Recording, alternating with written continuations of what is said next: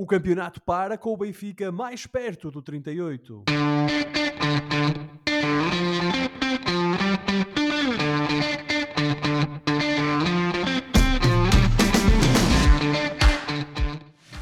Bem-vindos a uma nova emissão dos Meninos de Ouro, o programa para quem gosta de bola e que está disponível todas as terças-feiras no Spotify, Apple Podcasts, Google Podcasts e em todas as outras plataformas onde se pode ouvir e descarregar podcasts. Eu sou o Filipe Vieira e comigo estão o José Lopes e o João Pedro Oliveira e estamos novamente reunidos para uma conversa sobre futebol.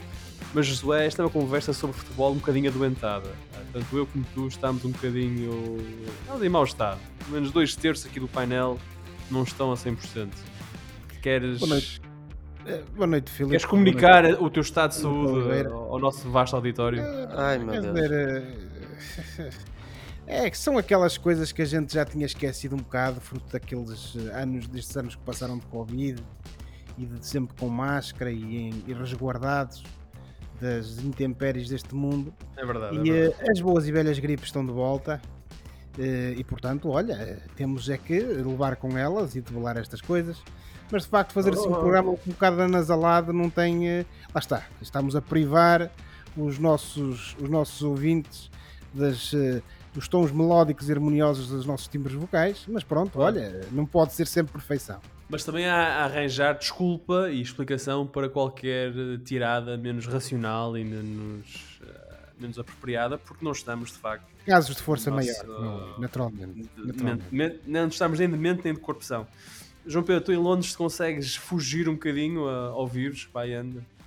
Esta virose. Consigo, claro, até Ainda bem. porque acabo de sair de um, por isso estou cheio de imunidade, colegas. Estou aqui. Mas isto no Sinto-me como, o- como o James Cavill a fazer de super-homem. Henry, não é James. James Henry, enfim. Tu que és o tipo do cinema, devias para estas coisas, estás a perceber? Tenho vir eu, nem sei porque é vir eu meio adoentado, ainda por cima o super-homem. Que é o meu, super- é o meu super-herói. O teu super-herói fiz, eu vou-te oferecer um- umas cuecas daquelas e uma capinha vermelha. Vai-te Já tenho, já, já tenho uns pijamas, podem não ser umas cuecas, não há problema. Fica combinado então. Não- falemos agora das vossas prendas de. Lá está, lá está. É, um são outro, as é? viroses, são as viroses. Estamos a ter É. conversas que não teriam em circunstâncias normais. É o, fim, é o fim do futebol. Que um bocado o É Oliveira está a é o perguntar fim. se É o fim do futebol vermelhas Ainda por nacional. cima, ainda por cima o campeonato parou. O Benfica não joga Mundial. mais É. Eu nem sei o que eu vou fazer sem jogos campeonato acho que Benfica. essa é a maior 45 alegria do Oliveira, é que o Benfica não joga mais durante o mês e assim não tem que nos ouvir falar do Benfica. Para o campeonato. Ora, Mais, mais do que uma alegria, eu diria um, um alívio para os meus ouvidos. não, é uma tristeza para o João Pedro, porque ele gosta de bom futebol e vai ficar 45 dias sem ver bom futebol. É uma tristeza. É uma tristeza. Estou tristíssimo. Tristíssimo. Ahm, quem não está triste é o nosso vasto auditório e, portanto, aproveito para dar as boas-vindas a todos os ouvintes da Rádio Barcelos e recordar que estamos no ar todas as terças-feiras às 22 horas na rádio que liga Barcelos ao mundo. E hoje vamos fazer então uma análise às primeiras 13 jornadas da Liga e vamos também dar uma pincelada ali na mais recente polémica em torno de Cristiano Ronaldo, quem mais, ah, mais lá para a frente no programa.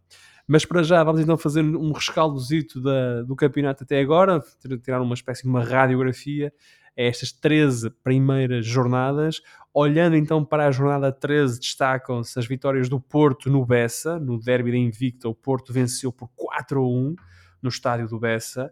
O Vitória de Guimarães recebeu o Marítimo e venceu por 1-0. O Benfica recebeu o Gil Vicente e venceu por 3-1. O Braga sofreu, mas ganhou em Portimonão por 2-1. O Casa Pia, num resultado algo surpreendente, tendo em conta a época que o Casa Pia vinha fazendo, perdeu em casa, ou no Jamor neste caso, com os Chaves por 2-1. E o Famalicão ah, recebeu e perdeu com o Sporting por 2-1. Quer isso dizer que o Benfica está na liderança com 37 pontos, mais 8 que o segundo, que é o Porto, com 29, e mais uh, 9 que o Braga, que é terceiro, tem 28. E estas são as três equipas em lugar da Liga dos Campeões. O quarto classificado agora é o Sporting e tem 25 pontos, portanto tem menos 3 que o Braga. O quinto é o Casa Pia com 23, os mesmos de uh, Vitória de Guimarães, que também tem 23 pontos e está no sexto lugar uh, da tabela. Cá para baixo, O Gil Vicente, como vínhamos já dizendo, ou como temos vindo a dizer nas últimas semanas, a passar uma fase difícil, está uh, no lugar de playoff, está com 9 pontos. Em lugares de descida estão Marítimo com 6 pontos e Passos da Ferreira com 2 pontos.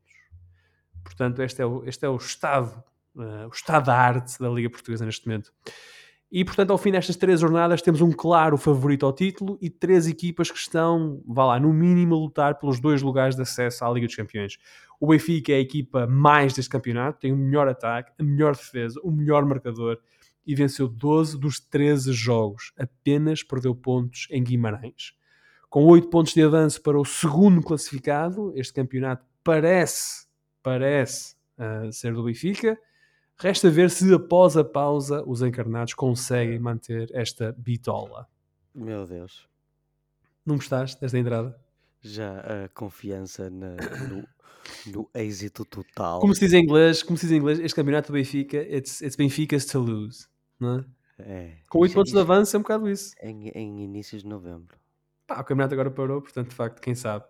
Mas o que é certo é que Porto, Braga e Sporting fecham a luta pela Champions estão a 8, 9 e 12 pontos, respectivamente, da liderança. E, portanto, o objetivo mais imediato para estas equipas parece mesmo ser garantir um lugar na Champions. Dito isto, João Pedro, começo por ti este, esta semana. Qual é a análise fazes uh, da frente da corrida, digamos assim, ao fim de 13 jornadas? Bom, uh, a questão da frente do campeonato parece-me estar mais ou menos resolvida no primeiro lugar. Custa-me imenso dizer isto em meados de novembro, mas. Estás a ver como estás de acordo comigo? Ah. Pelo menos a. Não, pelo menos até ver. Parece-me que a questão do, do primeiro lugar está resolvida. Também me parece claríssimo que o único uh, clube capaz de, de fazer frente ao Benfica é o Futebol Clube do Porto. O Porto de Conceição, que apesar de alguns precalços, tem-se agora valido da experiência, creio eu, da grande experiência de que o treinador tem ad, adquirido nos últimos anos e que se tem refletido nestes jogadores que começaram a jogar mais no último ano, em substituição dos que saíram nas últimas duas janelas. Portanto, eu vejo o Porto numa. Enfim, a entrar neste, neste mês de, de, de paragem eh, numa condição de, de, de ascendência de, ou de ascensão qualitativa e parece-me ser o único clube capaz de fazer frente ao Benfica no primeiro tu concordas, lugar. concordas que esta pausa vem na pior altura para o Porto? Eu acho que esta é a melhor altura do Porto no campeonato. Mesmo tirando o, empate, uh, o empate com o Santa Clara, o Porto tem vindo a fazer bons jogos. Mesmo a derrota com o Benfica na, no Dragão, Porto faz um bom jogo. Esta pausa pode potencialmente vir na pior altura para todos os clubes que estão num bom momento. E isso inclui o Porto e o Benfica. E especialmente o Benfica. Hum, por isso não creio que isso possa, enfim, sei lá, até pode fazer. Este, este mês é um, é, é um buraco de, de ausência de conhecimento para o futuro que nós não sabemos uh, deslindar, acho eu, não é, José? É, Oliveira, até porque eu não me canso de dizer isto. Uh, não obstante este entusiasmo do Filipe, e que eu também partilho até um certo ponto, como também temos referido nas emissões anteriores, há que ter sempre presente uma, uma realidade e eu, eu isso não me esqueço. Foi a segunda época do Bruno à frente do Benfica, em que o Benfica, mais ou menos por esta altura, tinha menos um ponto, porque em vez de ter tido um empate, teve uma derrota, penso que na altura contra o Porto. Ou seja, o Benfica dos 37 pontos tinha 36 naquela altura. E mesmo assim ainda foi a tempo de perder o campeonato e perdê-lo bem. Portanto, eu acho que temos que ter aqui um otimismo moderado. Como o Oliveira já referiu e eu concordo, hum, esta pausa eh, pode vir baralhar bastante as contas, não só para o Benfica, como também para os seus adversários e portanto temos que ver é qual é que vai ser a realidade de todos estes clubes no é assim, retardo assim, das competições. Queres, desculpe, se queres que te diga, eu acho que isto vai fazer bem àqueles clubes que não estão num bom momento. Não digo a todos, mas digo uh, alguns, pelo menos, acho que é uma boa altura para reagrupar uh, as tropas, para uh, Compreendo o que diz refazer, refazer problema, estratégias, problema, certo, etc. Mas só para terminar, só, só esta parte da, da, da, análise da parte da frente do, do campeonato, eu acho que isto são, é, é um bocado grupos de dois. Eu acho que vamos ter um Porto atrás do, do Benfica e vamos ter um Braga e um Sporting a lutar pelo terceiro lugar, sendo que e eu espero estar enganado enquanto adepto do Braga, mas sendo que no final do campeonato o mais provável é vermos o, o Sporting em terceiro e um Braga e um Braga em quarto, mas falta muito tempo. Muito então, tu, achas, tempo. tu achas que temos aqui duas lutas mais ou menos, ou seja, o Benfica e o Porto Sim, os dois o, primeiros lugares e o Braga sim, e o Sporting pelo terceiro? O, o Sporting por eh, situações e razões que nós já mencionamos ao longo do, dos nossos programas ultimamente, eh, teve um, deu uma espécie de passo atrás no, qualitativamente Mas, em relação ao Benfica Oliver, e, e, ao permite, Porto. Permite-me só interromper-te aqui para, para, introduzir aqui uma coisa que é a seguinte. O Sporting, neste momento, foi o primeiro clube uh, a ir ao mercado. Contratou um jogador esta semana. Um, o Sporting não vai enviar uh, jogadores portugueses para o Mundial. E, e, tem muitos no seu 11 inicial. Vai enviar dois uruguaios. Pronto. O que é que eu quero dizer com e, o, e o Amorim já disse que o voo está marcado para depois Pronto. da fase de grupos. O que é que eu quero dizer com isto? Esta, de facto, eu acho que das equipas da frente, aquela que eventualmente até pode beneficiar mais, acaba por ser o Sporting por causa disso.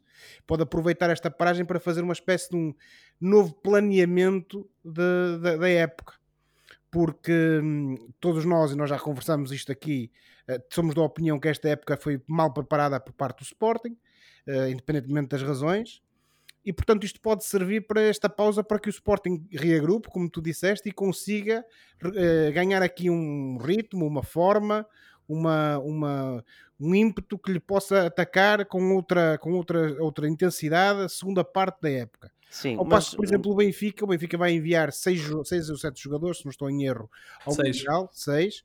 O Futebol do Porto também vai enviar jogadores para o Mundial, ainda que não sejam tantos. Eh, e, portanto, vão ficar sem esses, sem esses atletas. Mas não, que, mas não deixa esse... de ser um mês, não deixa de ser um mês certo, Oliveira, mas que, que é uma, uma oportunidade uh, ao alcance de todos os clubes, todos, de, de, de poderem agarrar certo para fazerem uma Mas espécie centrando de centrando a nossa discussão no status quo, ver como é que as coisas estão. Centrando, depois... centrando, a nossa discussão no, no, no, no, pelotão da frente, por assim dizer, ou no grupo da frente, eu parece-me a mim que o Porto e o Benfica, esta pausa é que poderá ser, não, não ser assim muito benéfica para eles. Mas pá, voltando a referir aquilo que disse há pouco, Isso foi o que o João Pedro disse. Temos que aguardar para ver. Sim, tem, tem, tem, o Sporting é a equipa que tenha mais a ganhar. Eu parece-me que sim. De, o Sporting, que, oh, José, só, só para completar a tua informação, o Sporting contratou o argentino Mateo Tanlongo. Exatamente. Um, uh, um médio ao estilo de. Dizem que é um estilo de Javier Mascherano, não sei se é ou não. O, esse do Tan Longo faz-me lembrar as piadas do That's What She Said. pois, mas, uh... Bom, então, isto é um programa de família, Tan, Oliveira. Tan Longo, That's What She Said. Isso é um programa de família, nós estamos num programa de família, Oliveira. Mas sim, eu parece-me a mim que esta pausa aqui pode servir para o Sporting uh, fazer ajustes, eventualmente, se tiver alguma margem de manobra, uh, fazer algum investimento e então ter outras condições para atacar a segunda parte da época. Veremos se e, vai ser assim. E enquanto adepto do Braga, João Pedro, esses ajustes potenciais do Sporting preocupam-te? Preocupam-me mais uh, o que se passa Ou faltam-te do... os desajustes uh, arsenalistas? Uh, Preocupam-me mais o, o, o, que se passa dentro de portas do Sporting Clube de Braga.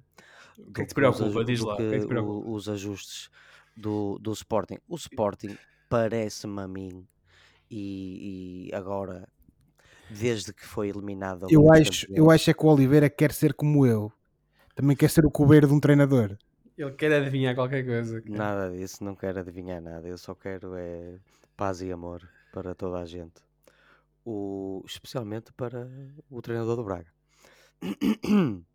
Uh, mas não, eh, assim, o, o Sporting... É o Arthur Jorge, diga-se. Ainda é, a hora da gravação deste programa, é o Arthur Jorge. Ainda é o Arthur Jorge. O, o Sporting está, parece que vai beneficiar desta eliminação da Liga dos Campeões para um campeonato menos intenso, que é o da, da Liga, Liga Europa, parece-me, eu tenho a certeza quase, isto, lá está, vale, é uma suposição, que vai beneficiar bastante deste, deste mês e acho que vamos ver um Sporting mais forte na, na- neste segundo, nestes dois terços de temporada que ainda faltam. Em relação ao Braga, temos que olhar para os jogos mais. aqueles que foram jogos a doer, para percebermos se de facto uh, a direção. uh, a direção não, peço desculpa, a equipa técnica que o Braga tem atualmente está à altura da, da- daquilo que o. Mas então, então vamos. o- daquilo que o clube João Pedro, desculpa daquilo lá. que os adeptos e daquilo que, Vamos- que a própria direção querem. Vamos falar em português. Tu achas que a equipa técnica do Braga está à altura daquilo que os adeptos, e tu sendo um dos adeptos do Braga, ahm, o, o que tu queres enquanto adepto? Fala português, fala como deve ser, homem. Não, neste momento Pronto, não. Dito. Não, não, não digo que no futuro e com aprendizagem e experiência o Arthur Jorge não será um treinador melhor, mas neste momento não. E eu tenho como base principalmente os jogos mais difíceis que o Braga teve esta época. Quais foram esses jogos? Os jogos mais difíceis foram os dois contra o União de Berlim, os dois contra o União São Giloase, o jogo contra o Porto e o jogo contra o Sporting. Ganhou um. E destes jogos todos, o Sporting ganhou, o Braga ganhou um, que foi a União de Berlim em casa. Sim. mais- Empatou outro, empatou um com o Sporting. Empatou com o Sporting, o que para uma primeira jornada e para uh, o Sporting que todos conhecemos, uh, não foi de todo um mau resultado, mas se olharmos para os jogos a doer, os chamados Ah, jogos a empatou, doer, empatou com o San Gilás na Bélgica, não foi? Sim, mas eu estava a dizer, não ganhou o, o- em em termos de ganhar. Ah, Os jogos, sim, estes jogos a doer, eu não, eu não estou a dizer que o Braga tinha a obrigação de os ganhar a todos, mas para mim os jogos a doer até agora foram seis, e destes jogos a doer, ganhar, o Braga só ganhou um.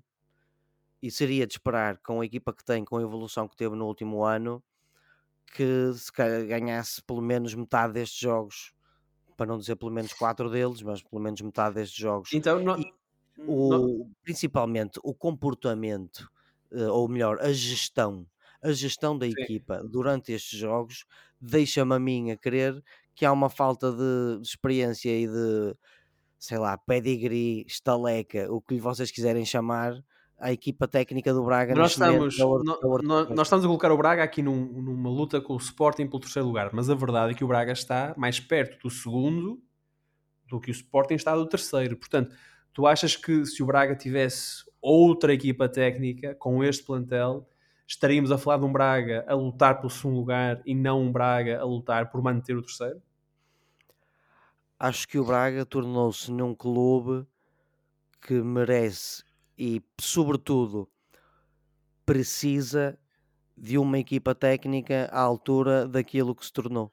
E chamar um treinador com, que até agora Só tinha eufemismos. Eh, que agora, até agora tinha zero experiência de primeira divisão e, e esperar que ele possa fazer algo mais do que fizeram os treinadores nos anos anteriores é, é um bocado, pelo menos até agora, eh, e a menos que o, o Arthur Jorge e a equipa técnica evoluam para melhor, parece-me irrisório, porque não se pode ganhar uma Fórmula 1 com um Fiat, sei lá, eu não percebo nada de Fórmula 1, mas quando quando, quando, quando Mas com conduzes Ferrari com- podes. quando, quando, con- não, não, é, não é com é quando conduzes como se estás a conduzir um Fiat, quando conduzes um, um Esse- Ferrari, essa, essa, a conduzir um essa é a analogia do, do Ibrahimovic. Não é que o Guardiola não deram-lhe, é, quando ele jogou no Barcelona, Sim, mas o deram-lhe um Ferrari e conduziu como o Fiat. ele, o Ibrahimovic gostava era da atenção, mas lá está, é a questão de, eu não digo que o plantel do Braga seja um Ferrari, mas eh, e eu agora vou arriscar-me em metáforas eh, automobilísticas e pode-me correr muito mal porque eu não percebo nada de automóveis, mas eu não diria que é um Ferrari, mas sei lá, um BMW. E, Oh. e, e conduzi-lo como quem conduz um Fiat. Oliveira, só para dizer uma coisa, a título de curiosidade, Por falar em quem conduz um BMW, uma, da- uma das equipas mais bem sucedidas da história da Fórmula 1 é a Renault. Que, ok, eu suponho que isso tem algum significado para quem perceba. Eh, A Renault, a Renault não, é um- não é uma marca daquelas mais top, top, top. Não é de todo. É, é na, na Fórmula 1, obviamente que o dinheiro conta, mas é sobretudo o know-how de como construir um carro. Mas, ó, continua a convencer-te disso. mas Jo- eh, E- o, o João Pedro está aqui numa de alguma desilusão com a equipa técnica do seu, do seu Braguinha. Mas isso. Braguinha, é Braguinha, do seu Braguinha. Seu Braguinha com carinho. Vocês dois tornaram-se, e sobretudo tu, insuportáveis esta época. Então, olha, então depois desta pergunta, tu ainda vais pensar que ainda sou mais insuportável. Portanto, se o João Pedro está triste Vamos ver. com o seu Braguinha em relação à direção técnica, já tu, com o teu Benficão, líder, incontestado, com 9 pontos de avanço. Qual é, Estou o, a ver, estou a ver. estou a ver. qual, é o, qual é o feminino de Benficão? Não existe. Oliveira! Oliveira! Ah, Isto é um programa familiar, Oliveira! É, o, o feminino de Benficão é que vocês são. mas tu, é tu, por outro lado, estás muito contente com o teu alemão, não é? É verdade, eh, com o R. Schmidt. hum, O Josué adora Bratwurst hoje em dia. não, como vocês sabem, e, Escuda! e, tu- e sobretudo tu, Filipe, já me atirou isso à cara várias vezes. Eh, eu, eh, A Bratwurst? fui um, eu fui um cético relativamente à contratação do Mr. Schmidt, não só porque, como eu já tive a oportunidade para referir várias vezes, eh, o passado recente eh, do Benfica não augurava uma, um bom, uma, uma boa uma boa perspectiva, digamos assim, para um treinador estrangeiro. Porque, também fa- porque- faz, faz parte do teu perfil essa, Essa atitude. É uma questão de, de analítica, Oliveira, é de ver o passado e tirar conclusões. Mas- Um, mas também porque, e não podemos esquecer, uh, o Mr. Roger Schmidt perdeu contra o Benfica de Jorge Jesus uma eliminatória de qualificação para a Liga dos Campeões. E, portanto, costuma-se dizer que não existem segundas oportunidades para causar uma primeira boa impressão, e muito sinceramente foi aquilo que sucedeu comigo na altura. Agora, eh, naturalmente que, por uma questão de honestidade intelectual e, e de me render às evidências, tenho que dar o braço a torcer e elogiar o Mr. Roger Schmidt, porque de facto este Benfica, nesta altura do campeonato, literalmente, tendo os resultados que tem e continuando invicto, isto não é só obra do acaso.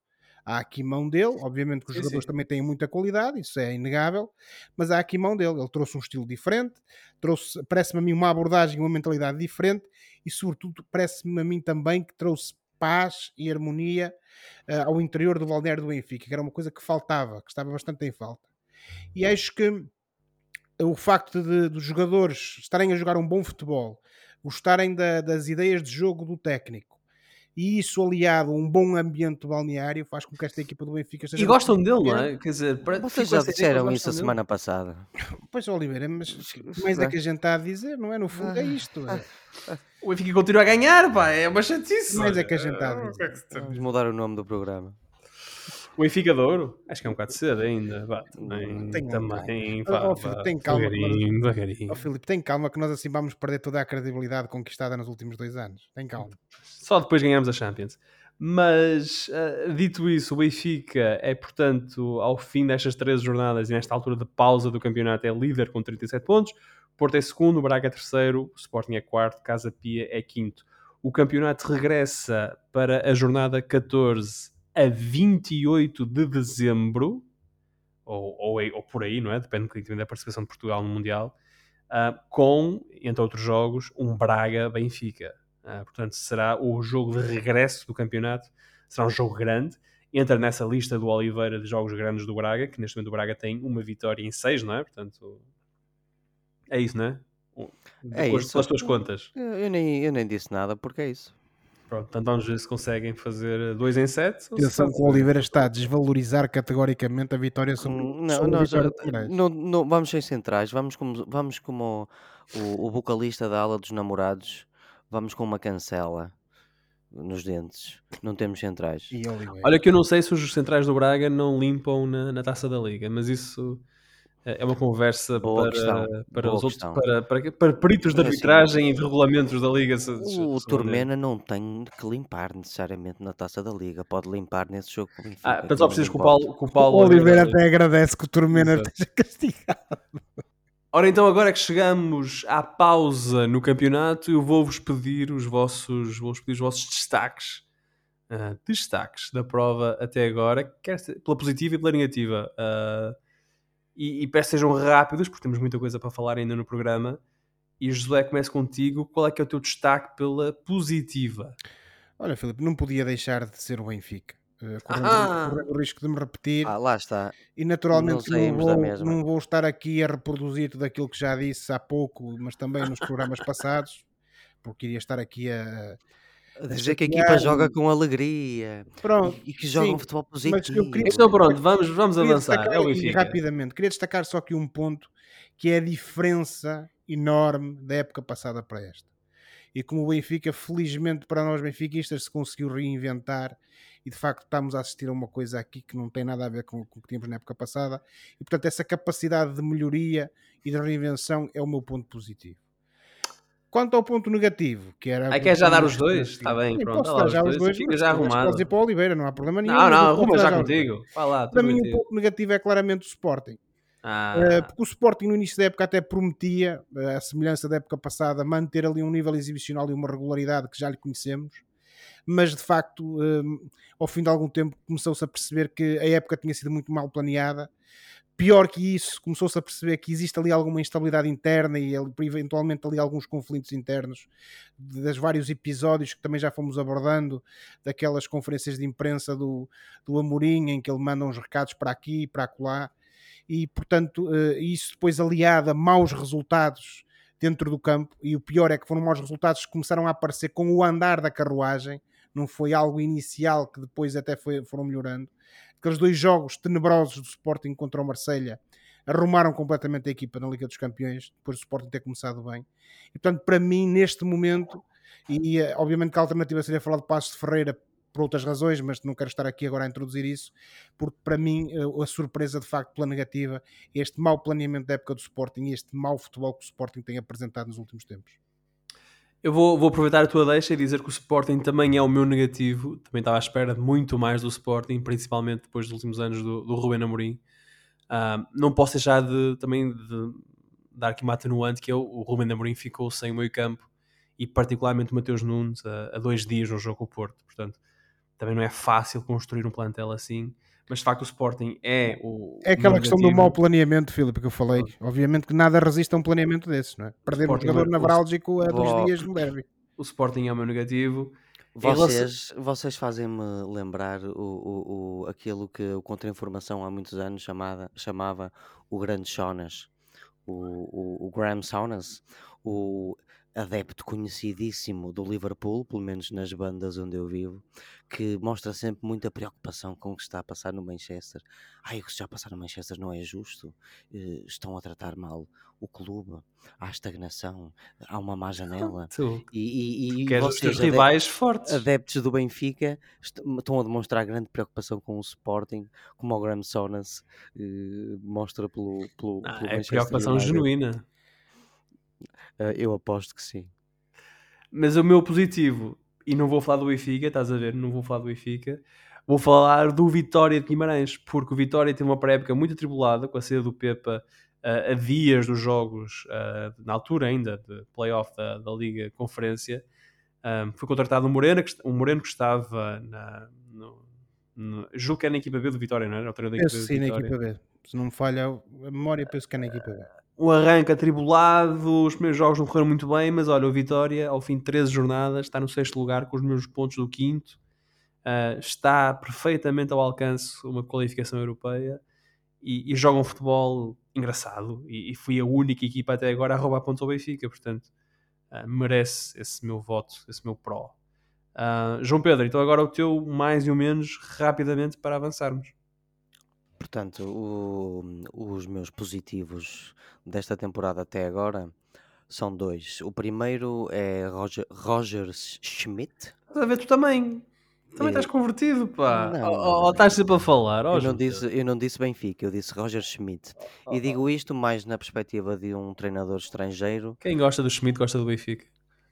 Digo isto numa perspectiva de treinador estrangeiro que chega a um país novo que não conhece esse país, não conhece a cultura uh, desportiva desse país, não vem também com os vícios desse mesmo país e, portanto, fez das suas fraquezas forças e surpreendeu muita gente e está a ter muito sucesso, pelo menos até agora, em Portugal, um treinador alemão e não é normal treinadores estrangeiros, ou pelo menos não é, é, é menos comum treinadores estrangeiros terem tanto sucesso em Portugal.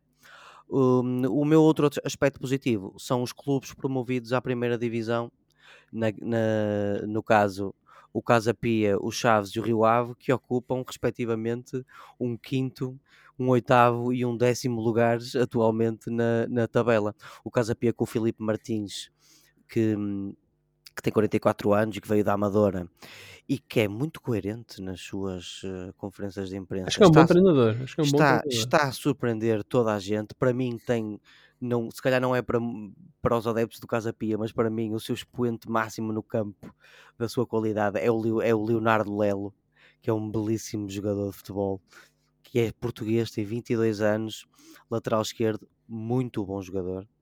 O outro promovido é o Chaves, que está no oitavo lugar, do, do o Chaves do Vitor Campelos, um homem de Guimarães, e que tem um de dois Stevens que jogam em Portugal a representar a seleção do Canadá, que é o Steven Vitória, que aos 35 anos vai a um Mundial.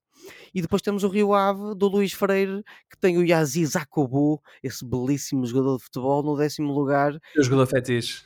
Sim, sim, décimo lugar a 9 pontos da descida. Estes são eh, os meus pontos positivos, estes três clubes que subiram. Agora, negativo, vá, e, vá, que, vá. e que estão em muito boa posição até agora. Na negativa, eh, eu tenho que dizer um, os primeiros dos últimos, o Passos Ferreira e o, e o Marítimo, não estão só a fazer uma, uma, uma época má, estão a fazer uma época muito abaixo dos outros clubes. O Passos Ferreira tem zero vitórias até agora, dois empates e 11 derrotas. O, o, o, César Peixoto foi um treinador que parecia andar numa espécie de carrossel na primeira divisão, carrossel esse que parecia não acabar, mas para já acabou para ele. E enfim, tiveram que socorrer do, do José Mota. Vamos ver, estão no último lugar. É uma equipa que tem jogado muito mal esta época e é, uma, é um tradicional da primeira divisão. E claro está o Marítimo, que apesar de ter uma vitória, não deixa de ter nove derrotas e três empates e que está no penúltimo lugar e que, que joga um futebol quase tão mau, se não tão mau, como, como o Passos Ferreira. Isto principalmente porque são dois clubes que são dois históricos na, na primeira divisão. O meu outro uh, ponto mau é os comportamentos nos bancos de, dos jogos de futebol da primeira divisão que parecem ainda não ter mudado e vai demorar muito até mudarem, se alguma vez isso vai acontecer. Vimos isso no, nos bancos do Portimonense Braga, eh, em que houve muita pressão exercida sobre os árbitros. Vemos isso com adjuntos, delegados, jogadores de banco, embora os jogadores de banco pelo menos ainda tenham alguma desculpa porque estão mais emocionalmente envolvidos no jogo do que os outros, mas delegados e adjuntos a apanharem amarelos e vermelhos, isto é uma coisa que continua a acontecer no, no futebol português e isto é um Sim, ponto, quase todos os jogos, não é? Parece que em todos os jogos quase há todos os jogos banco. dá, dá- vontade triste de dizer nada mudou. E pronto, são esses os meus dois pontos positivos. Ia falar também do Gil Vicente e do quão confuso, com o confusas são as regras da mão na área, mas não há tempo para isso. Fico-me pelos dois que acabei de dizer, não é, colegas? É isso. E, e ficas bem. E E ficas tu bem. agradeces. Eu agradeço porque temos de. Oh, Estás mortinho por Temos a voltar a ouvir frente. Josué. temos a andar em frente, andar em frente, avançar com esta emissão, avançar com esta emissão, avançar com as nossas vidas neste programa e recordar que eh, o campeonato para e é, eh, e vamos ter no próximo mês a taça da Liga e destaco os jogos do Gil Vicente que, é- e o Benfica, jogam já no domingo, o Gil na Covilhão, o Benfica na Amadora com o Estrela. Depois, na sexta-feira, dia 25, desta sexta-feira à 8, o Porto recebe o Mafra e depois, sábado, dia 26 de novembro, o Braga recebe o Trofense. E na quarta, dia 30 de novembro, portanto, o Sporting está agora até dia 30 sem jogar. O Sporting recebe o Farense para a taça da Liga. Portanto, temos uma pausa agora no campeonato. Disputa-se a taça da Liga num formato diferente, com seis grupos, hum, com quatro equipas, dois grupos com cinco equipas, 34 no total. Mas no fim só poderá haver uma. Ah, mas da Taça da Liga vamos falar mais nas próximas emissões, porque lá está, é uma competição que vai estar em andamento nos próximos 45 dias. E avançamos para o Mundial e para a seleção, onde Fernando Santos anunciou a lista de 26 jogadores que vão, que vão representar Portugal no Qatar. Destaque para as presenças dos benfiquistas António Silva e Gonçalo Ramos e para a presença também do bracarense Ricardo Horta. De resto, todos os outros nomes eram mais ou menos esperados. Nota também para as ausências de João Moutinho, Gonçalo Guedes e Renato Sanches. Uh, meus amigos, rapidamente, nesta lista de 26 jogadores de Fernando Santos, qual é que é a vossa opinião? E José, posso começar contigo. Oh, Filipe, na cena daquilo que falámos na, na, na, última emissão, e como tu há pouco introduziste, efetivamente uh, é aquilo que estávamos à espera, tirando uma ou outra surpresa nomeadamente parece-me a mim a chamada do Gonçalo Ramos e do, uh, e do António Silva, sobretudo desses, e também a preterição do, uh, do João Moutinho, que parecia-me a mim que eventualmente poderia uh, ser chamado. A preteriquia? Preterição. O que não vale estudar direito. Pronto. Uh, isto para, te, para vos dizer o quê? Uh, não, há aqui grandes surpresas. Uh, Parece-me a mim, e também tá para não nos alongarmos muito, porque já, já escalpelizamos isto na semana passada, porque acabámos por, por acertar em quase tudo aquilo que foram as chamadas do Mr. Fernando Santos, mas aquilo que me acaba por impressionar mais pela negativa tem a ver com a ausência do Renato Sanches.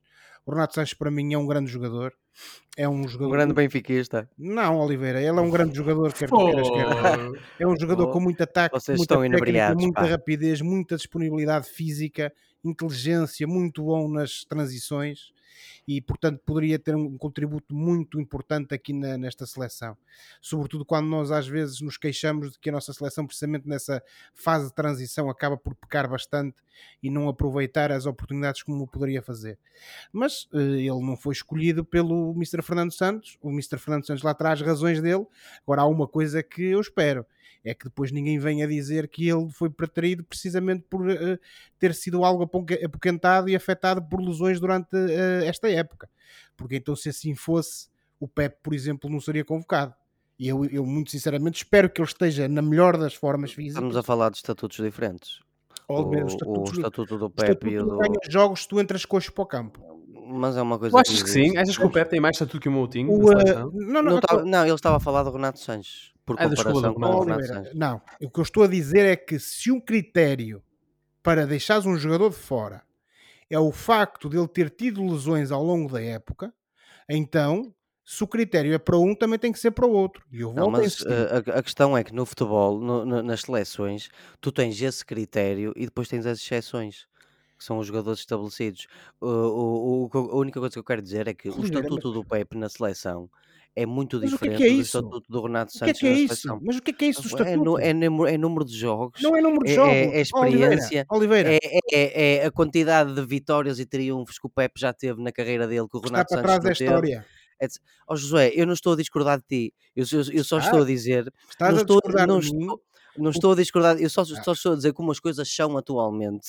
Mas Isto não podem soou, ser assim. soou muito arrogante. Mas não desculpa. podem, não podem ser Eh, assim. Eu, podem eh, ser mas assim. atualmente é, é assim. Mas não podem tens, ser, tens o critério deve ser e costuma ser eh, quem está melhor é quem deve Na ir. seleção portuguesa, E raramente depois, foi. e depois tens as exceções. E eu não estou a desculpabilizar, nem estou a contrariar-te. Só te estou a dizer que é mesmo é assim que eles fazem. Tu tens um, um- um conjunto de jogadores estabelecido e que não depende assim tanto da forma em como está no, no seu O clube. problema é que depois E, e depois tens os outros, e depois tens a os outros que dependem. Oliveira, a, a realidade depois encarrega-nos de demolir, encarrega-se de demolir esse mito.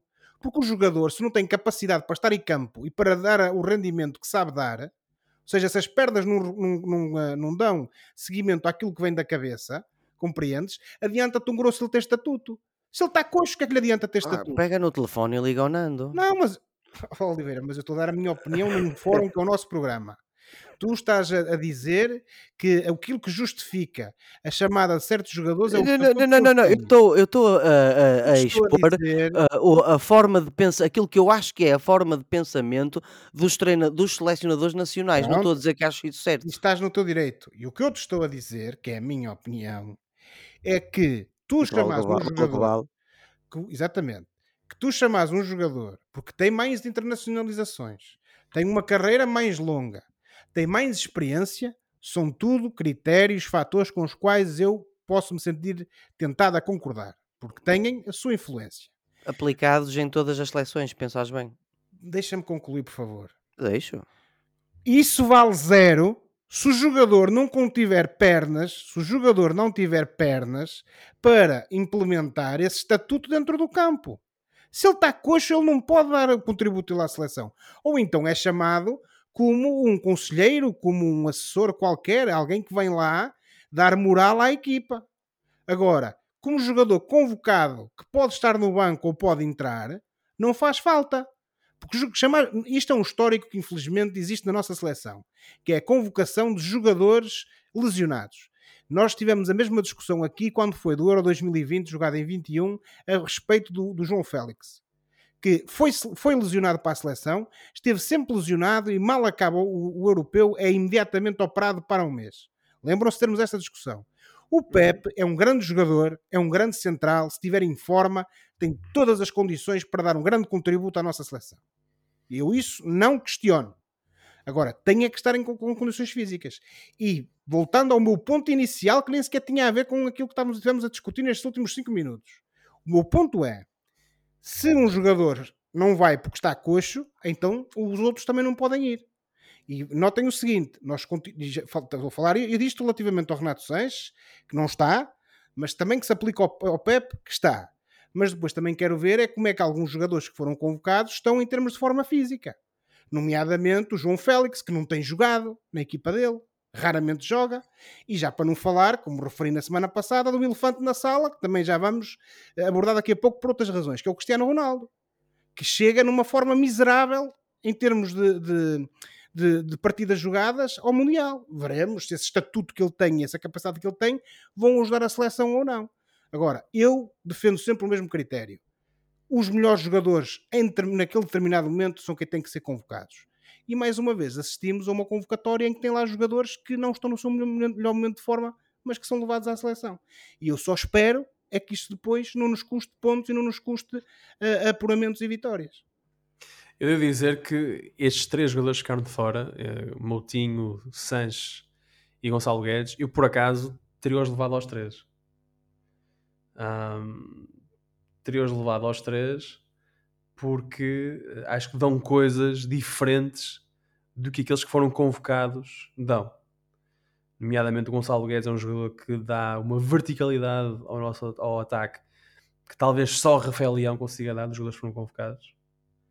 Acho que o Renato Sanches acrescenta uma dimensão física e de intensidade ao nosso meio campo que mais nenhum médio que está ali consegue dar. Uh, Mateus Nunes. É, talvez Mateus, Mateus Nunes. Nunes. O Mateus Nunes. A única pecha do Mateus Nunes nesta entrada é o facto de não estar, tal como a equipa onde joga agora, num, num bom momento. E o João Moutinho, que é um jogador cerebral que também um, eu acho que dá sempre jeito ter no, ter no meio campo. Mas, João Pedro, um, já ouvimos o Josué sobre a convocatória, vamos ouvir a tua opinião. É engraçado, nenhum não ouvi nenhum de vocês a chorar por causa do Rui Silva. Isso é para as nossas conversas privadas. Hum. Foi chamado e muito bem José Sá, rapaz de Braga. Qual era a pergunta, Filipe? Qual é, é, a tua uh, análise, a tua avaliação dos 26? Bom, Filipe, enquadra-se mais ou menos naquilo que se esperava, com a margem de erro que eu esperava em relação mi às minhas próprias escolhas. Um... Isto já são muitas expectativas. Era o que tu esperavas não, em é função assim... da margem de erro que tu esperavas. Entusiasmei. Eu errei três. E isso não é muito. Uh, o, o, que é que isso quer dizer? Quais foram os seus três? Foram estes três? Moutinho, Guedes e Renato Sanches? Uh, não. Ah, então diz lá. Foram o Pote, o José Fonte e está-me a falhar o terceiro. Tu nunca terias convocado o Moutinho? Na, na, se bem te lembras, claramente não te lembras, não, na semana passada, com muita, muita dor minha, eu não incluí o João Moutinho e também achava que o, o, o Fernando Santos não ia incluir o João Moutinho. No fundo, o que eu quero dizer é ela não variou muito daquilo que nós esperávamos que ia ser o Mundial. Sim, eu estou de acordo contigo, quer dizer... estas, eh, estas, estas discordâncias que nós temos não sim, são, são discordâncias fundamentais e sobre as quais, digamos, sem este jogador, Portugal não, não vai ganhar Sim, o, eu acho- que tem mais a ver- o Mundial. A, a minha análise tem mais a ver com opções e... e- e- Sim, de- das decisões eh, da corda bamba. e poder Tem dar mais- coisas diferentes ao jogo. E acho que há aqui muitos jogadores que são iguais na convocatória. Ah, por exemplo, médios de destruição, digamos assim. Tens o Palhinha, tens o Danilo, tens o William. Embora o Danilo seja mais central, eu sei. E o William não é trinco, o William é número 8. Agora tornou-se número 8, sim. Não é, e também já não é de agora, já é de alguns anos. Mesmo Pá, mas não tens um jogador como o Renato. sendo um jogador um bocado Não lento. tens um médico como o Renato que consiga, nem que seja assim do banco, mas consiga Tens- fechar à tens, direita, Filipe, consiga... Tens Filipe, tens o, o Mateus Nunes. Hum, Eh, simplesmente é um médio que não está a ter um bom início de temporada, muito também por causa do coletivo onde ele se insere neste momento, porque, porque até tens nesse aspecto. Eh, a, a questão de faltar certo jogador eh, com certas características, se queres que te diga, acabas por ter mais razão na questão do, do Guedes, que primeiro nem é nenhum primor, não é nenhum Cristiano Ronaldo, nem é nenhum Ronaldinho Gaúcho, mas tem de facto características únicas, é um jogador bastante vertical e essa é uma questão até com a qual eu concordo contigo. Eu diria mais a questão do quarto central, em que podia perfeitamente ter ido o Gonçalo Inácio ou José Fonte. O Gonçalo Inácio, tendo em conta o, em conta o último ano e meio, dois anos, ele vem de uma fase assim bastante boa. Talvez não, não esteja a ter o melhor primeiro terço de temporada, mas Não, eu acho que claramente os jogadores do Era um- Sporting, era um- os jogadores do jogador- Sporting foram afetados pelo momento do Sporting. Claramente, Claramente. deste primeiro terço de temporada, porque se, porque se pensarmos nos últimos dois anos, jogadores como ele e como o Pote teriam lugar nesta equipa. Eu acho que o Pote, pelo menos, ele justificava, mas eu já achava que o Fernando Santos também não ia, não ia escolhê-lo. Não vamos ter o José Fonte e o João Moutinho para uma, última dança. Não vamos ter Verdade. esse jogador vertical que é o Guedes. Também haveria um- um- uma conversa a ter se quiséssemos falar sobre o Vitinha do Braga, que apesar de não estar a ter uma época tão boa em termos de números como o Gonçalo Ramos, na época passada teve essa época mais, eh, mais boa, Eh, teve essa época melhor em relação ao, ao- ao Gonçalo Ramos. Portanto, se pensássemos no último ano, mais difícil ainda seria escolher entre ele e Gonçalo Ramos, mas lá está, também é uma questão que se acaba por, por, por aceitar. Portanto, eu não creio que o nosso fracasso dependerá das, destas 26 escolhas, nem dos jogadores que tenham ficado de fora. Há jogadores que para, quais o- para os quais o destino foi cruel, como o José Fonte e o João Moutinho e o, e o, vá, e o Renato Sanches um bocadinho também. Mas fora isso, eu acho que Se é mais este, menos mundial, dentro se este Mundial fosse jogado quando deveria ter sido jogado, em junho passado, eu quase que aposto que esses jogadores teriam, teriam feito Talvez teríamos 3, 4, 5 mudanças em relação a estes É verdade, 26. é verdade. Talvez, nunca verdade. saberemos. Nunca saberemos. Vamos saber, vamos. Blame- vamos saber agora. Qatar, daqui- blame Qatar, Daqui, man. daqui por 40 dias vamos saber, ou mais ou menos 40 dias, vamos José saber coçar as se, axilas. se, estes, se estes jogadores são capazes de concretizar o sonho de, de Portugal ser campeão do mundo. Ora, Portugal estreia-se a 24 de novembro contra o Ghana, o jogo às 16 horas. Depois, no dia 28 de novembro, com o Uruguai, o jogo às 19 horas. E já no dia 2 de dezembro, Portugal joga com a Coreia do Sul. Esse jogo é às 15 horas, é o último jogo da fase de grupos. E depois veremos o que é que Portugal é capaz de fazer. ah, se é capaz de de se qualificar e se qualificar com quem é que joga a seguir. Ronaldo, Cristiano Ronaldo, continua nas notícias. Ora, o jogador deu uma entrevista ao jornalista inglês Piers Morgan, na qual se diz traído pelo Manchester United. Por entre críticas à direção e ao treinador e as juras de amor aos adeptos e ao clube, Ronaldo parte a loiça toda numa entrevista muito rara.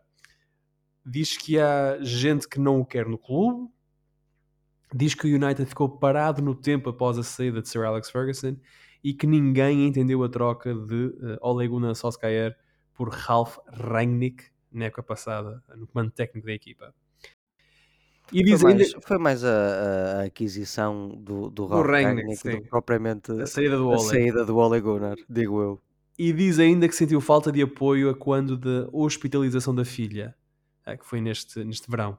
Ronaldo diz que esta é a fase mais difícil na sua vida profissional e pessoal. E há aqui, a meu ver, meus amigos, dois pontos de análise. Qual é o futuro uh, para Ronaldo em Manchester, mas também como é que esta polémica pode perturbar o trabalho da seleção no Mundial. Ou seja, que Cristiano Ronaldo é que chega ao Qatar? Um Ronaldo sem ritmo de jogo, um Ronaldo sem pré-época, um Ronaldo que marcou poucos gols até agora na, na temporada. Portanto, Josué, é, foi prudente da parte de Ronaldo dar esta entrevista em vésperas. A entrevista uh, só é publicada na totalidade na quarta e na quinta-feira, mas o excerto foi conhecido na véspera da, da viagem dele para Portugal para o estágio da seleção. Foi prudente da parte do capitão da seleção nacional dar esta entrevista? Filipe, eu vou centrar a minha análise na questão da seleção, porque aquilo que se passa no Manchester a mim eh, não me interessa. Uh, muito sinceramente, não quero saber. Uh, agora, para a seleção preocupa-me. E preocupa-me não só porque estamos a falar do, do capitão da seleção nacional, estamos a falar de alguém que, fruto desse estatuto e do passado que tem na seleção, tem que ter responsabilidades acrescidas e tem que ter, sobretudo, noção e antecipar aquilo que poderá ser o impacto das suas atitudes no seio da seleção nacional. E esse impacto vai ter duas, duas variantes, a meu ver.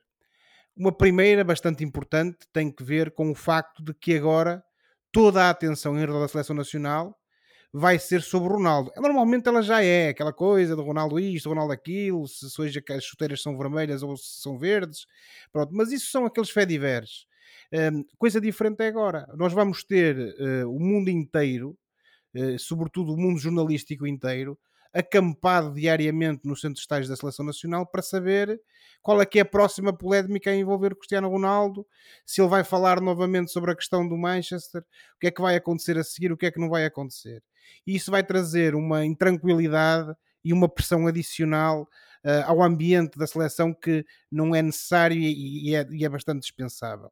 E depois há aqui uma outra vertente que tem a ver com o seguinte, que é um, na nossa seleção nacional o Ronaldo não é o único jogador do Manchester United.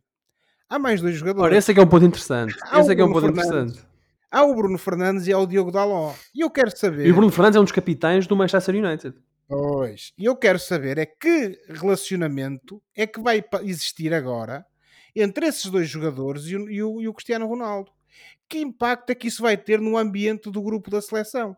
Porque ainda. Uh, uh, por estes dias, antes de gravarmos este, este programa, nós, e, no seguimento da, da, da, entrevista dele, já se viram imagens na televisão da concentração dos jogadores e em que o Bruno Fernandes, quando chega perto do, do Cristiano Ronaldo, eh, dá-lhe tudo menos um cumprimento caloroso e, uh, e de quem uh, está contente por rever o seu colega. Olha, vi, Aliás, isso viste é... na, na CMTV? Foi na CMTV não, que na, viste foi, isso? Por acaso não, foi num canal que é chamado CNN Portugal.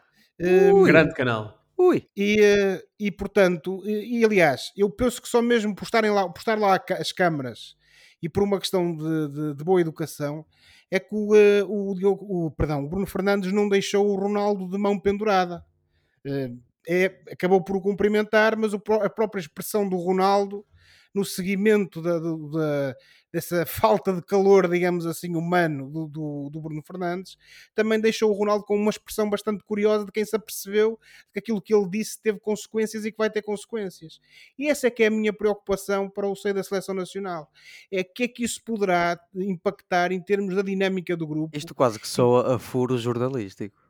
Não é furo, Oliveira, não é furo não, porque isto público. numa, num canal noticioso, não é? Eu não sou jornalista. Não é? é uma coisa é, é aquilo que vimos. E acho que o Cristiano Ronaldo, uh, se ele tivesse dois dedos de testa e, e sobretudo, se tivesse uma atitude eh, que se, à altura daquilo, do jogador que ele é e do percurso que tem, até poderia vir dar uma entrevista e tentar lavar a roupa suja uh, em público. Mas que o fizesse depois do, do Mundial que o fizesse depois do Mundial, porque reparem no seguinte: uh, depois disto que o Ronaldo disse, uh, ele nunca mais na vida regressa a Manchester. Isso é um ponto assente. Não, e, e, aquilo que ele disse é facto. Esse era, esse era um dos objetivos. É um dos objetivos dele, exatamente. É o que ele quer. Ele não quer voltar a jogar no Manchester. Ele tanto consegue alcançar esse objetivo falando agora, como falando daqui a 15 dias ou daqui a um mês. Compreendem? E se falasse daqui a um mês, no entretanto fazia de conta que o problema não existia no seio da seleção nacional e não introduzia ali um fator de, de eventual destabilização.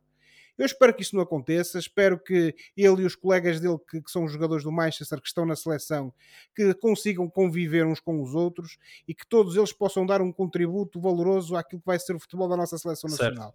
Veremos o que é Vamos que ouvir. acontece, mas muito sinceramente, e para terminar, Filipe, Sim. acho que isto só veio trazer coisas más para a concentração e Estou veio introduzir aqui problemas que não existiam e que eram escusados de trazer para o seio do grupo e isto só vai trazer instabilidade. Agora também há uma coisa, o Ronaldo eh, com este tipo de comportamento está-se a arriscar, caso isto corra mal no Qatar, a que depois venham mais uma vez, como já tentaram fazer no passado, eh, culpá-lo a ele pelos infortúnios da seleção Claro. quando ele po- poderá não ser o único culpado, ou até poderá nem ser culpado, dependendo daquilo que for a performance da nossa equipa em campo no Qatar. Eu vou dizer que o, o futebol é um jogo de equipa. E a equipa é sempre mais do que a individualidade. Obviamente que há jogadores que valem mais do que algumas equipas e conseguem, e conseguem fazer as equipas valer mais do que aquilo que elas efetivamente valem. Jogadores como o Ronaldo Fenómeno, como o Ronaldinho Gaúcho, etc.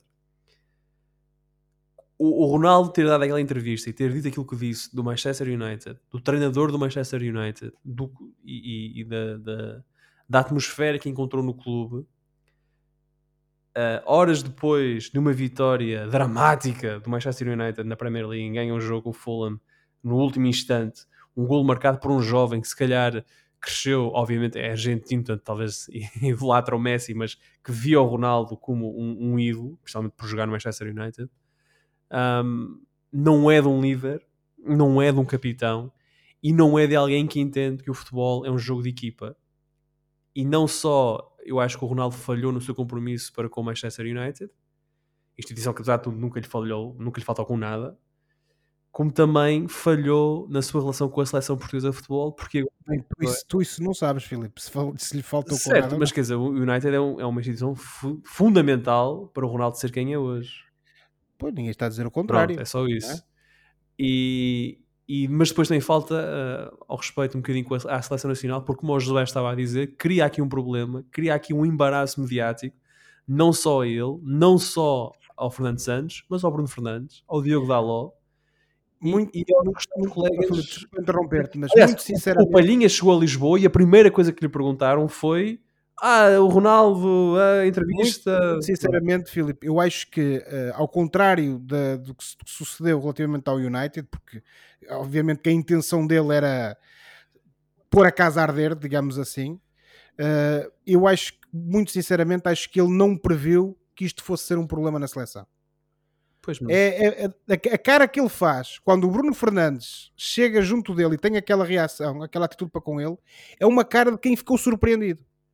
Quem achava que pelo menos os colegas dele, portugueses, iriam estar do lado dele ou então iam fazer de conta Mas que o Bruno, nada o Bruno. Fernandes, o Bruno Fernandes está em- nesta encruzilhada porque ele é um dos capitães do Manchester United, é um jogador importante no esquema de Eric Ten Hag. E não esquecer uma coisa. Filipe, a, a vida desportiva e financeira do Ronaldo está feita, a do Bruno Fernandes vai a meio.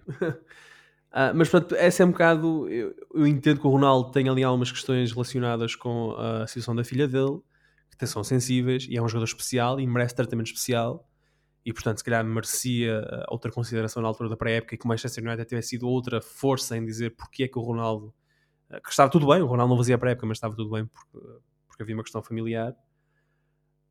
Ahm, ele diz algo em relação às instalações que não é algo que nós já não tínhamos ouvido outras pessoas, outros críticos da administração Glazer dizer, que o, o clube parou no tempo. Isso também não é, não é novo. Mas, lá está, acho que não lhe fica bem, enquanto uma das figuras principais do clube, enquanto capitão da seleção nacional, não lhe fica bem dizer este tipo de coisas nesta altura. E haveria outra forma, haveria formas diferentes de fazer isto mas como o José disse, eu concordo, ele quis colocar, ele quis pôr a casa a arder, ele quis eh, colocar pressão agora no Manchester para tomar uma decisão em relação ao futuro dele, porque ele não quer jogar mais no Manchester United. E acho que isso ficou claro. João Pedro, eu sei que isto é muito injusto para ti, mas temos pouco, pouco tempo, portanto vou-te pedir para, hum, para avançares. Obviamente vamos passar o tempo e vamos depois, o fora de jogo vai ser mais rápido, mas só te queria, quero que tenhas tempo para falar, portanto o fora de jogo vai ser sacrificado. Mas fala. O meu, o- os nossos foras de jogo vão ser mais, muito mais curtos. Mas quero que tu fales agora e tenhas o tempo para falar que eu tive e que o Josué teve também. qual é a pergunta? Não, não é uma pergunta nenhuma, quer dizer, tu analisas esta situação do Ronaldo? Não, eh, podemos falar da- da- do que é que isso significa em geral ou do que é que isso significa para a seleção portuguesa. Fala, fala em geral. E depois daí partimos para o particular. Em, em geral, hum, aquilo que fica, que sai mais à, à superfície é o, o timing das coisas graves que ele disse. É ter decidido, ter pegado no telefone, ter telefonado a um jornalista manhoso chamado Piers Morgan e ter dito, ah, e tal, que gostava de dar uma entrevista. E fica E atenção, sensação... desculpa, João Pedro. O Piers Morgan disse na segunda-feira de manhã que é o Ronaldo que lhe pede para fazer a entrevista. Foi isso que eu disse? Exatamente, estou a Eh, confirmar. Estou, e com o Piers Morgan já disse isso. Reparem no seguinte: Foi o, Ronaldo já, o Ronaldo já há semanas que disse que iria dar uma entrevista. Não, pessoas é que o, parece não, que se o- esqueceram disso. não, o Ronaldo disse no verão que falava daqui a duas semanas e depois nunca mais falou. Depois as pessoas é que se esqueceram disso. Ahm, ele tem, parece-me a mim, legitimidade em muitas das coisas que diz, ou, ou razão, se quisermos, em muitas das coisas que diz, mas aqui o grande problema e- é, é que estamos numa situação típica de perder a razão pela maneira como se faz as coisas.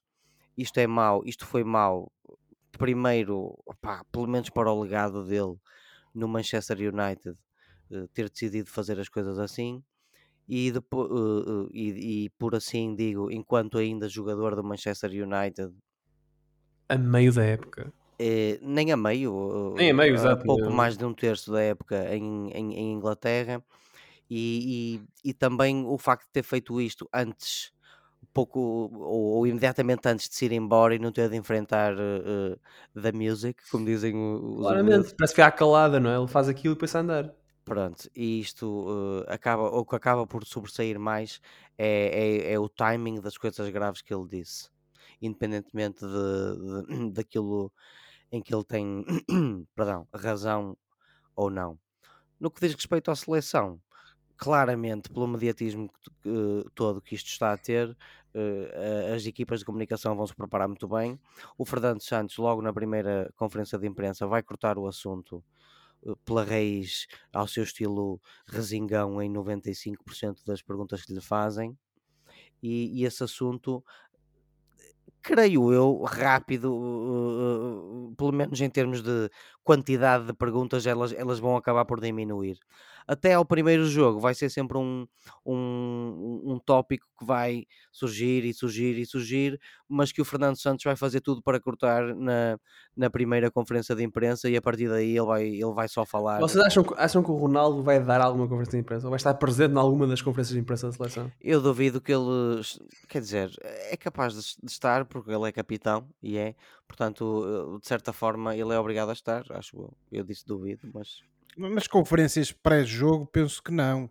Agora, poderá acontecer é nas flash interviews após o jogo, ele, como capitão, ser requisitado pela, pá, pela imprensa. seja como for, eh, os obstáculos internos que a seleção tem são muitos e já diversos e já vêm de algum tempo. Por algum milagre, nós até podemos ganhar o Mundial, mas os obstáculos neste momento estão lá. E este do Ronaldo é só um burburinho que já ia ser grande porque está a começar um, um Mundial, mas que agora vai ser maior por causa desta situação durante algum tempo. Mas com certeza que no interior vai haver ins- instruções eh, específicas e, e- e- e rígidas para que se deixe esse assunto de parte e portanto é assim, lá está, a seleção tem mais problemas do que esse. Vai ser um tópico nos próximos dias e vai. Não é um bom timing. O Ronaldo não devia ter feito isto agora, mas claramente era um homem em ebulição e queria dizer tudo aquilo que queria dizer e decidiu fazê-lo agora. Para a seleção, lá está, vai-se falar disto, mas não vai ser o grande problema da seleção, creio eu. Oliveira, o problema não é, a meu ver, a questão da- da- de, como é que eles vão lidar com a imprensa, ou melhor, é o menor dos problemas. A minha questão aqui é como é que fica o ambiente no grupo quando três jogadores da mesma equipa, supostamente, veremos o que é que acontece, estão eh, em lados opostos da barricada. Sim, mas são, são, Compreende? mas eh, são dois. Não, não esqueças que também jogam jogadores do City, por exemplo, lá, que é um, que é um adversário do United e eles continuam a dar-se. Não te esqueças que está lá o Otávio, o. Otávio, que é um jogador, é um jogador muito, muito eh, que gosta muito de espicaçar nos jogos contra o Benfica Sim, e está lá com não, não, não benfiquistas história. e, portanto, i- isto, isto é só mais uma rivalidade de jogadores que depois encontram-se na seleção e lá está. No, no final do dia são jogadores de futebol, são seres humanos, eles têm é que jogar à bola. Que é para isso para que, para que lhes pagam. Não, por eles serem seres humanos é que têm as suas desavenças. Sim, eu percebo, mas são dois Ora- jogadores. O Bernardo não vai querer hipotecar nenhuma hipótese. Ninguém está a falar do Bernardo Oliveira. Estamos Não, a falar dos o, colegas. o, o Bruno não vai querer hipotecar nenhuma hipótese de, de ganhar o, o, o Mundial ao, ao ter uma má relação com o Ronaldo. Pode se calhar dar-lhe o chamado cold shoulder, como tu já insististe muito até agora, mas mais do que isso acho que não. Filipe, Vamos avançar? vamos. Vamos com isso? Ok. Fica contada a história do Ronaldo, veremos então no que é que, no que, é que dá a prestação de CR7 neste, neste Mundial e o ambiente na, na seleção. De facto, o arranque da preparação para o Mundial não é o ideal, eh, esta, esta confusão e esta distração. Veremos se eh, existe alguma. eh, se isto contamina a presença de Portugal no Qatar.